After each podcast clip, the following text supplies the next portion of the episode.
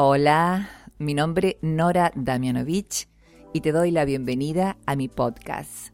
Acá vas a encontrar reflexiones, motivos para sonreír, motivos para pensar, motivos para encontrarnos y algunas lecturas. Los días en los que hay que poner más ganas. Hay días para reír y días para llorar.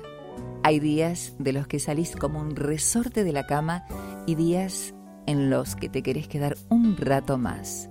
Hay días reflexión pura, esos días en los que lo único que haces es pensar, ni te moves, te quedas quieta mientras las ideas van y vienen. Hay días que pasan rapidísimo de tan bien que la pasás y otros que van en cámara lenta como si no terminaran más. Los días felices yo los vivo dos veces.